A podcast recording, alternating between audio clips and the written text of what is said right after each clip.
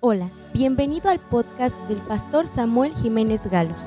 Disfruta del mensaje, compártelo en tus redes sociales y deja que Dios te hable hoy. Vamos a dar lectura a Apocalipsis capítulo 12, versículos 10 y 11. Y dice así, entonces oí una gran voz en el cielo que decía, ahora ha venido, repita conmigo, la salvación el poder y el reino de nuestro Dios y la autoridad de su Cristo, porque ha sido lanzado fuera el acusador de nuestros hermanos, el que los acusaba delante de nuestro Dios día y noche. En este pasaje, antes del versículo 11, yo encuentro aquí varios elementos salvación, poder, reino y autoridad, que ahora sí se van a manifestar porque el acusador de nuestros hermanos, ¿y quién es ese acusador?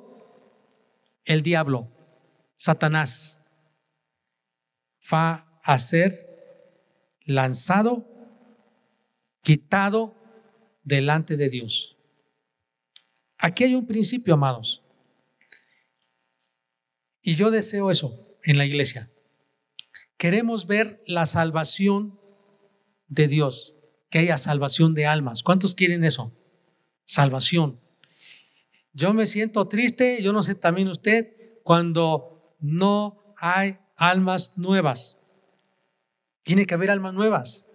Es así como las mujeres cuando estaban, eran las mujeres hebreas y eran estériles y estaban con su esposo y le decían, ay, me siento muy mal, dame hijos o me muero.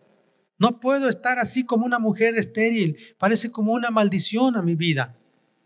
Y amados, no podemos ser una iglesia estéril.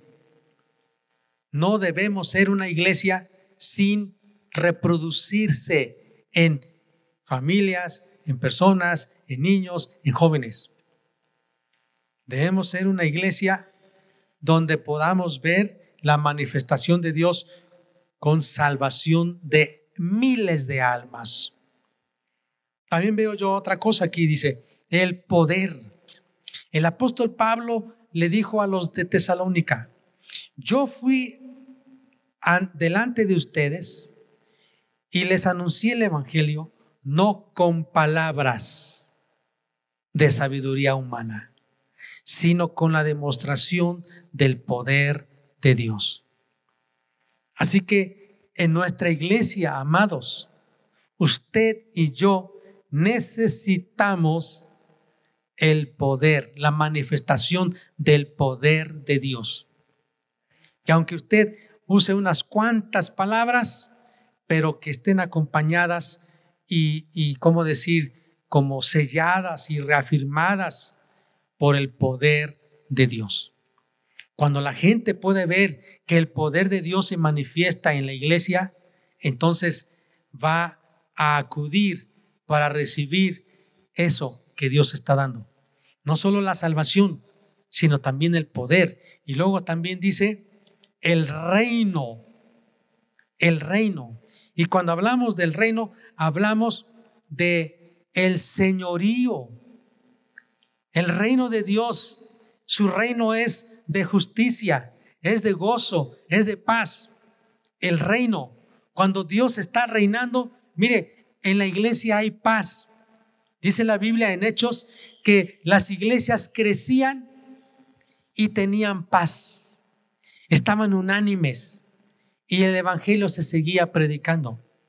Cuando en la iglesia hay problemas, y vamos a ver de qué tipo, pero una que tiene que ver cómo el acusador actúa, entonces la iglesia no puede experimentar que el reino de Dios se establezca en la iglesia. Y cuando digo en la iglesia no me refiero al edificio, me refiero a nosotros, familias. El reino de Dios no se está manifestando porque la Biblia dice que el reino de Dios es gozo, paz, en el Espíritu Santo.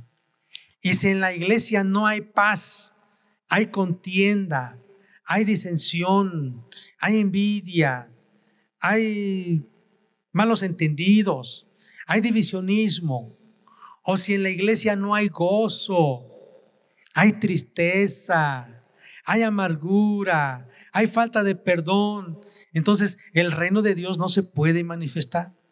Pero también yo encuentro otro elemento más de la manifestación de la presencia de Dios en la iglesia y es la autoridad de Cristo. Muchas veces podemos decir en el nombre de Cristo, como hablando de autoridad, pero nos puede pasar, no exactamente, pero yo lo ilustro, como los hijos de un tal Seba. Habla la Biblia en Hechos, capítulo 19. Estos hombres quisieron echar fuera un demonio. Y ese demonio no les hizo caso. Al contrario, se lanzó contra ellos, los golpeó, los dejó desnudos y salieron huyendo.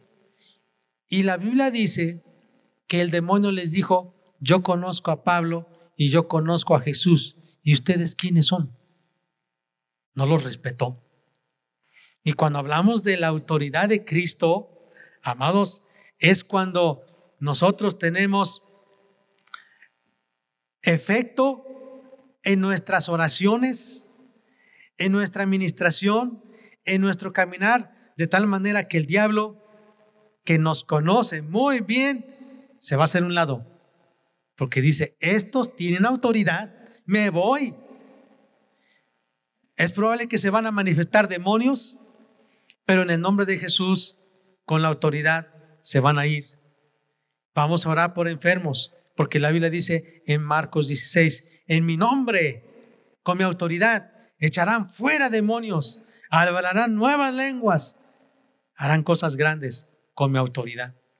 Así que hoy, amados, tengo la siguiente proposición para ustedes.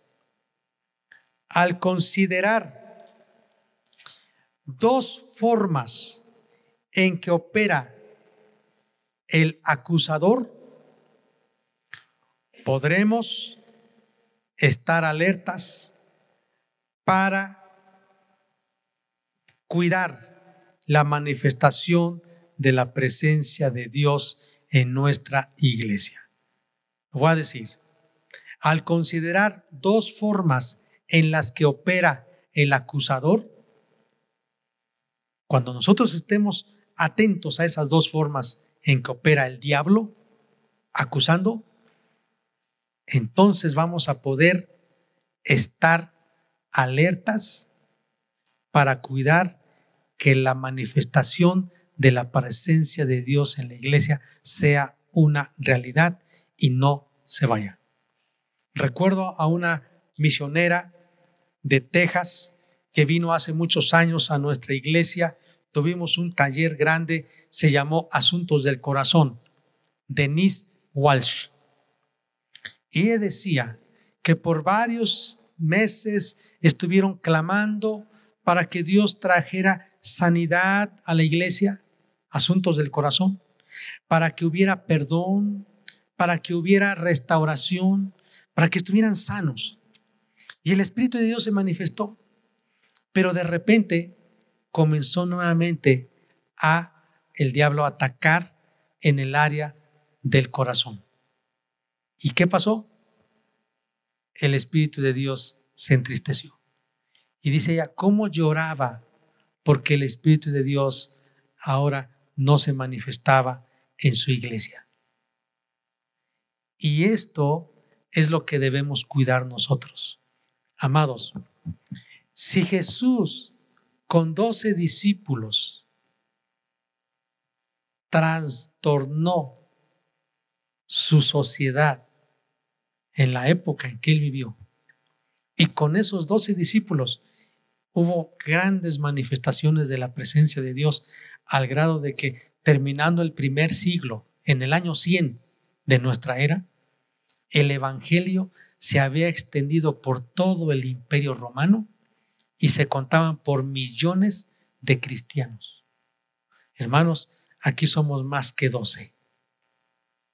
Porque no va a ser en nuestras fuerzas, no va a ser con sabiduría humana, no va a ser con estrategias carnales con las que vamos a tener la salvación, el poder, el reino y la autoridad de Dios, sino que va a ser como Dios nos dice en su palabra. Así que vamos a ver entonces la primer forma en que el acusador actúa para destruir las que no haya salvaciones en las iglesias, que no haya gente nueva salvada, que no haya poder, que el reino de Dios no se manifieste con justicia, con gozo, con paz, con, con bendición, que no tengamos autoridad, sino que cada vez, ay, ya pequé otra vez, ay, el diablo me está derrotando, mira cómo están mis hijos, mira mi matrimonio, mira mi vida. Y entonces dicen, ¿qué está pasando? Como que el diablo está ganando. No hay autoridad. Vamos a ver una, bueno, antes de eso, la salvación, el poder y el reino de nuestro Dios y la autoridad de su Cristo se manifiestan en la tierra cuando echamos al acusador de los creyentes. Dios quiere que caminemos libres de el acusador. Y la primera forma que el acusador actúa es a través de críticas. Es una forma. Empieza a ver los defectos y a criticar. Amados, la Biblia nos dice en Apocalipsis 12:10, oí una gran voz en el cielo que decía, ahora ha venido la salvación, el poder, el reino de nuestro Dios, la autoridad de su Cristo, porque ha sido lanzado fuera el acusador de nuestros hermanos. ¿Sabe quién es el acusador? Es el diablo. Ese es el acusador. La Biblia nos dice en Job cómo opera el acusador.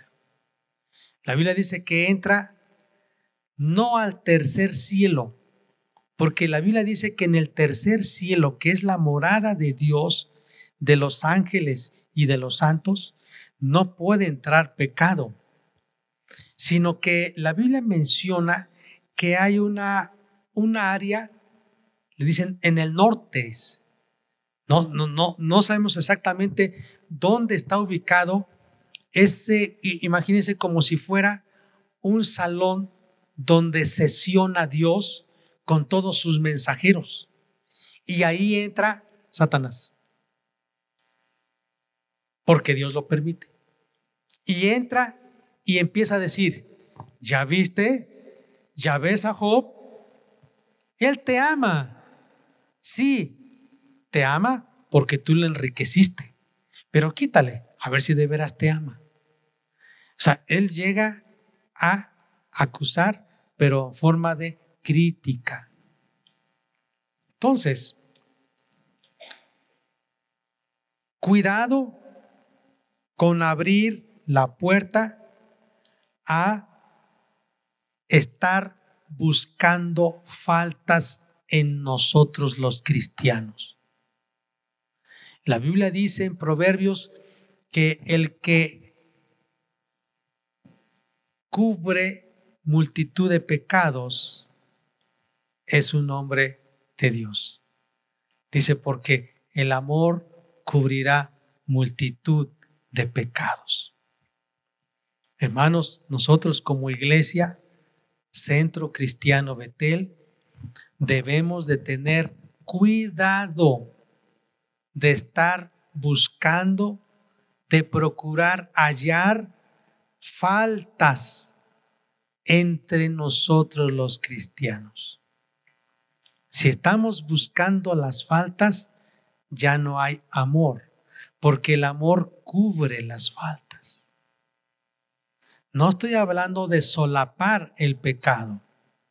Estoy hablando que en nuestro caminar cristiano, todos nosotros todavía estamos siendo forjados por Dios en nuestro carácter, que todavía vamos a aflorar defectos. Pero la Biblia dice, el amor cubre esas faltas. Pero si yo estoy buscando allá en la falta y encuentro, mira mi hermano, mira el este, mira la familia tal, mira este niño, mira este joven, ya viste esta persona, ya viste este, y lo hacemos cuando estamos comiendo, cenando, viajando, y hasta decimos, hermanos, te voy a contar algo, y eso para que ores, ¿eh? y no, no, no, no sé si usted hace eso, pero no lo hagamos. Ni es así como te voy a contar algo para que oremos, porque eso es estar descubriendo las faltas, lanzando crítica y lo que hacemos es impedir que la manifestación de, de salvación, poder, reino y autoridad de Dios sea en la iglesia. Estamos impidiendo eso y el diablo se goza. Al diablo le gusta que nosotros no tengamos salvación, poder, autoridad y reino de Dios en nuestra iglesia. Mire, la Biblia nos dice que hay un procedimiento bíblico para corregir al infractor. Vean lo que dice. En Gálatas capítulo 6,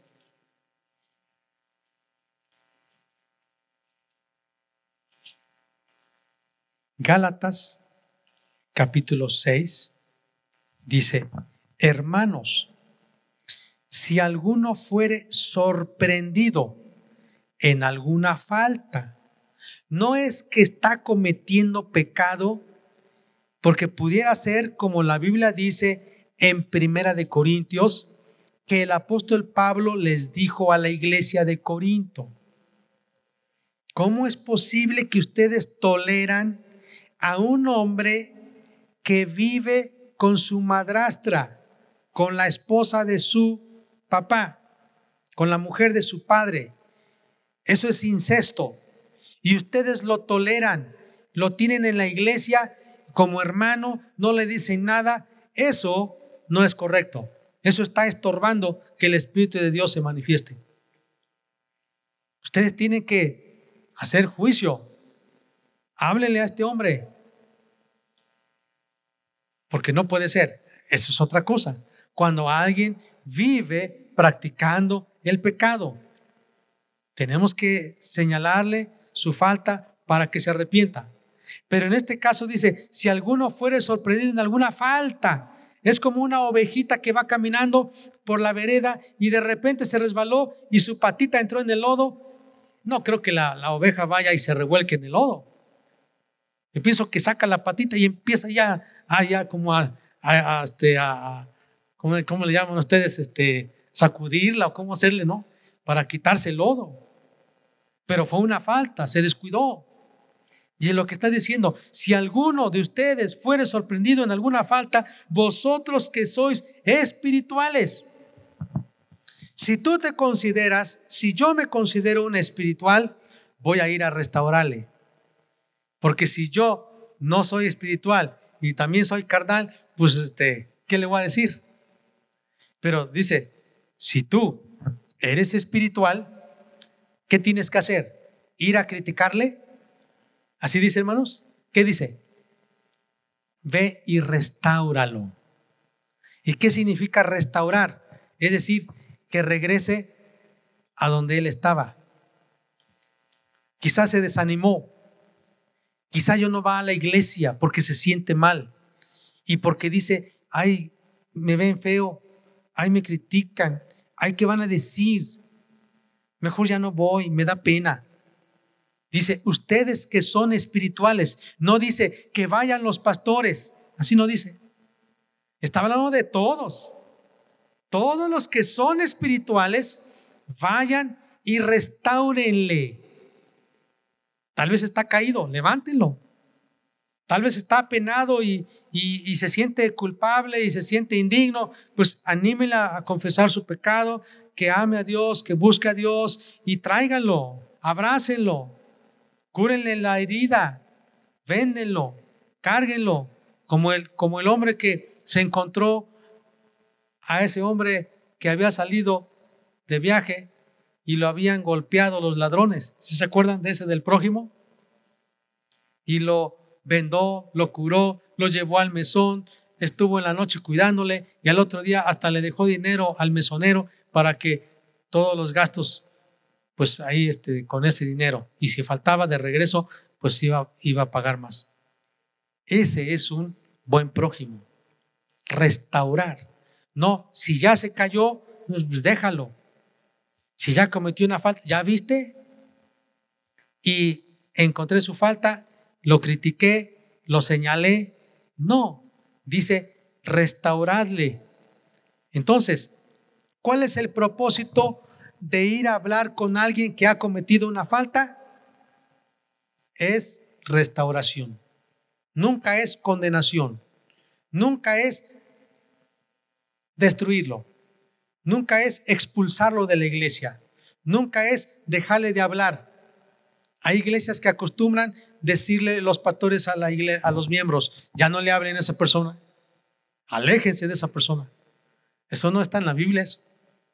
Sí dice, los que causan divisiones, sepárense de. Ese es su espíritu de división.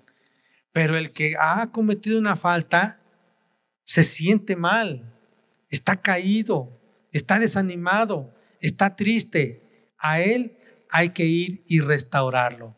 Y muchas veces la restauración es con un abrazo, es decir, yo estoy contigo, hermano, porque a mí me ha pasado también, yo he fallado, me enojé un día, hice esto, aquello, pero vamos a orar por ti.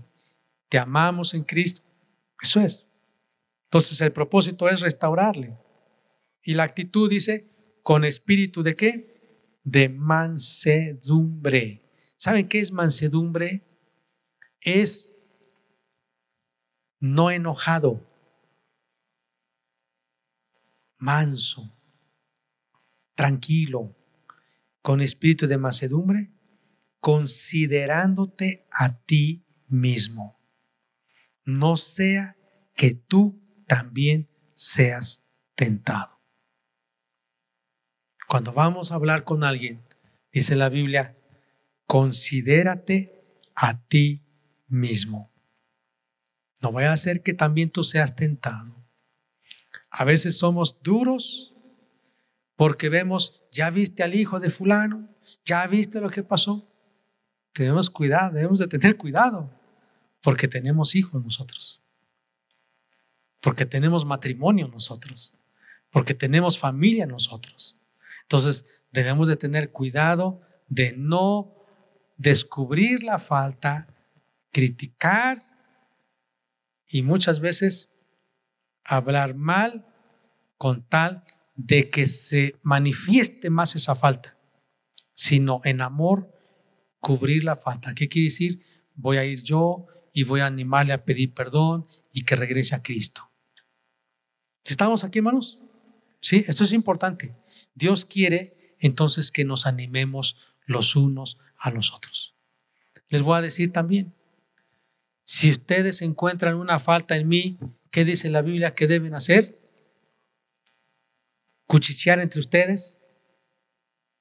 No, no le vamos a decir porque Él es el pastor. ¿Eso dice la Biblia? ¿Qué dice? Ustedes que son espirituales tienen que acercarse y venir y decir, pastor, yo me considero como usted, yo puedo caer. Siga Cristo, levántese, ánimo, vamos a seguir adelante. Somos hijos de Dios, somos una familia en Cristo. Todos vamos a animarnos. Si vemos a alguien que ha cometido una falta, vamos a ir y restaurarle. Dije la otra vez que hay un ejército que mata a sus soldados heridos. Y algunos dicen que esa es la iglesia, que cuando ve que alguien está caído va y lo pisa, y dos, tres y más para que se acabe y se muera. No, nosotros somos una iglesia que restaura. Amén, hermanos. Una iglesia que va a ministrar gracia. ¿Ok? Muy bien, vamos a ver. Entonces, la primera forma en que opera el acusador es hallando falta en alguien y criticando. O sea, va y con otro habla, como que descubriendo. ¿Se acuerdan del el papel que hizo el hijo de Noé? En la Biblia está Cam. Vio la desnudez de su papá y fue corriendo a decirle a todos. No es así. Nosotros no debemos ir y contar la falta, el error de nuestro hermano o nuestra hermana. Al contrario, tenemos que ir a hablar para que esa falta no siga creciendo. La segunda forma que yo encuentro aquí, cómo opera el acusador, es que hay juicio, juzgar. Una cosa es criticar, pero la otra es juzgar. Y va de la mano. La Biblia dice en San Mateo 5, no juzguéis para que no seáis juzgados. Porque con la misma medida con que juzgáis o mides, así te será a ti medido. Ahora, no está hablando que como iglesia no reprobemos el pecado.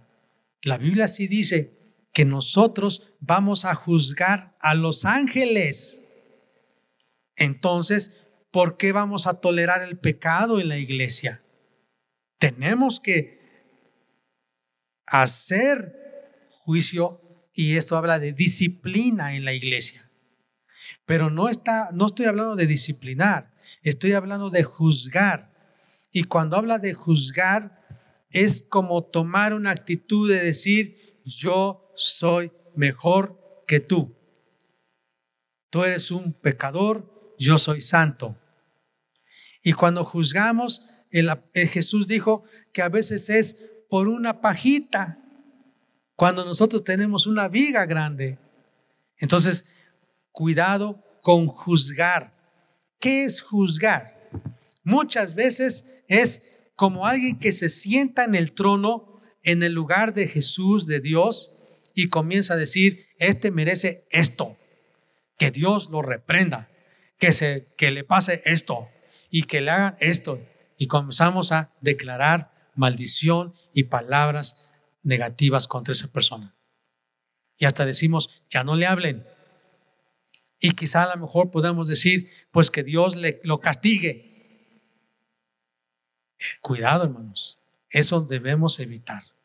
Y muchas veces el juicio pudiera ser decir, ya no, le, no lo vamos a perdonar. Entonces nosotros no somos Dios para sentarnos en el trono y comenzar a dar sentencia. No, hermanos. A mí me ha tocado ver algunas familias cuando algo pasa con los jóvenes, con las señoritas, con los hijos. Y algunos me dicen, oye, pero si yo veía que tú eres muy exigente, oye, qué blandito estás con esas personas, porque les dijiste que se acerquen a Dios, que Dios les ama y les diste palabra de restauración. Oye, qué blandito. Yo pensé que tú los ibas a expulsar de la iglesia. No. Hermanos, Dios nos llamó a restaurar. Cuando alguien comete faltas, se siente triste. No estoy hablando de aquellos que son lobos rapaces o que yo ya viven una vida de pecado y que están contaminando a la iglesia. No, a ellos sí tenemos que apartarlos de la congregación para que no sigan contaminando. Así que, amados, quiero terminar con esta reflexión. Los pecados de críticas de chismes, de juicio, obstaculizan la manifestación y el mover del Espíritu Santo. Dios desea que haya salvación de almas, que se manifieste el poder de Dios con sanidades, con milagros, con prodigios, que el reino de Dios en justicia, paz y gozo esté entre nosotros y que la autoridad de Cristo sea tal que hasta la gente nos respete. Pero cuando hay pecados como el chisme, la crítica, el juicio, el estar exhibiendo o descubriendo los pecados, la salvación de las personas disminuye. La gente ya no se salva. Y yo no quiero que en esta iglesia eso ocurra, hermanos. Que dejen las personas de salvarse porque tenemos alguno de estos pecados. El poder es reducido, el poder de Dios. Y la autoridad de la iglesia ante el mundo se pierde. Llegamos a ser la burla del mundo. En lugar de que estemos en alto, la gente se ríe de nosotros que Dios nos libre. Y quiero darles, de, leerles esta reflexión que yo tengo. Creo que sí les puede servir. La Biblia dice, Hebreos 10, 17, nunca más me acordaré de sus pecados y transgresiones. Una de las verdades contenidas en la escritura, en la Biblia, que más satisfacen al alma es la disposición de Dios para olvidar todos los pecados que han sido cubiertos por la sangre de Cristo.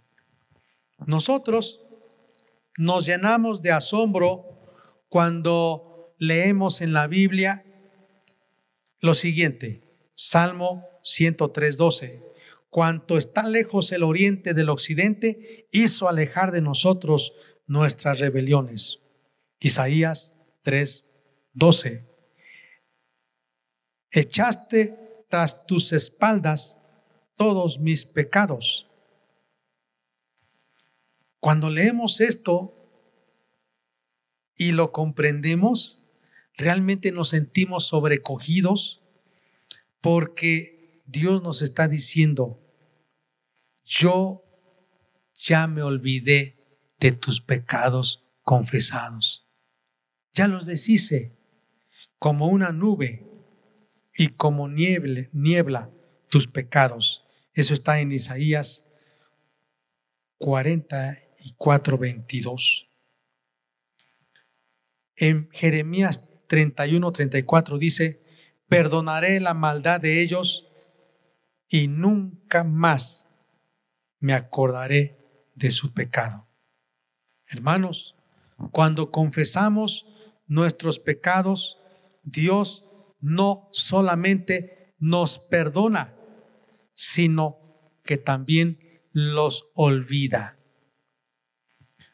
Y no estoy exagerando, porque la Biblia dice que Dios los sepulta nuestros pecados en el mar del olvido. Dice, lo sepulta en lo más profundo de la mar y nunca jamás se acuerda. Esto ilustra lo de un creyente, un creyente que había peleado mucho, mucho con un pecado que lo dominaba. Y se sentía que una vez, ay Dios mío, yo pequé, dos, ay Señor, no puedo, ya otra vez. Ese pecado lo dominaba y él sentía ya no, que ya no podía. Y en ese momento de debilidad, buscó a Dios, se arrodilló y dice, Dios mío, necesito de ti, porque yo sé que esto me va a llevar a la destrucción. Ya no puedo. Y entonces, en un momento, empezó a orar ahí en la presencia de Dios y le dijo, Señor, vengo ante ti porque te he fallado. Es la tercera vez que ya lo he hecho. Enseguida, el Espíritu Santo le habló y le dije, y le dijo, ¿qué es lo que hiciste? ¿Tres veces? Yo nada más me acuerdo de esta que hiciste. Las otras tú ya las confesaste, ¿verdad? Sí, ya las confesé. Yo no me acuerdo. Yo no llevo cuentas. Tú sí llevas cuentas. El asunto es que en una fracción de segundo Dios le mostró que Dios ya se había olvidado de esos pecados del pasado. Pero ¿sabe cómo trabaja el acusador? Te vuelve a recordar los pecados que tú cometiste cuando eras niño, cuando eras adolescente, cuando no eras cristiano, y te los vuelve a recordar. Y eso es lo que también el diablo hace, que nosotros nos acordemos de las faltas de nuestros hermanos que cometieron y que Dios ya les perdonó. Y nosotros todavía las tenemos aquí y no perdonamos. Dios quiere que perdonemos. En esta paradoja cautivadora, Dios, que es omnisciente, tiene la capacidad de olvidar. Nada se le escapa de su conocimiento. Él cuenta las estrellas, las nombra, las enumera. Nuestros, cabellos los tiene contados, las lágrimas. Aún el gorrión, cuando cae a tierra, dice, Dios sabe eso. ¿Cuántos cabellos tenemos en nuestra cabeza? Todo, todo. Él es omnipotente, omnisciente. Pero también Él tiene la capacidad de olvidarse de los pecados que usted confesó. Por eso, este, un hombre misionero dijo, yo no sé cómo Dios omnisciente puede olvidar lo que yo he confesado. Quiero darles un detalle más, y es que cuando Dios perdona y olvida, pone un letrero que dice prohibido pescar. Es decir, prohibido volver a recordar las faltas de ayer. ¿Saben cuál es el problema de los matrimonios? Se recuerdan el pasado y sacan su listota hace 30, 40, 50 años. ¿Para qué? Si ya se confesó, si ya se perdonaron, ¿por qué vamos a estar sacando? El acusador hace eso. El diablo viene y te acusa todo, te dice todo lo que tú hiciste del pasado. Y Dios ya no se acuerda si tú los confesaste. Está prohibido que tú recuerdes tus pecados pasados, porque Dios ya los olvidó. Así que en este aspecto debemos tener una pobre memoria para los pecados del ayer que ya se confesaron. Si alguien de ustedes cometió una falta hacia mí, yo por qué tengo que estar recordando y recordando esa falta. Si Dios ya las perdonó, ¿por qué yo tengo que estar recordando? Yo ya debo perdonar. Pero el acusador, que es el diablo, viene y me recuerda, no, no, él hizo esto. Eh, ¿Te acuerdas que entonces y empieza la desconfianza, empieza el recelo, y en lugar de haber unidad, de haber paz, no hay unidad. Vamos a orar entonces. Esperamos que este mensaje haya bendecido tu vida. No olvides compartirlo y suscribirte.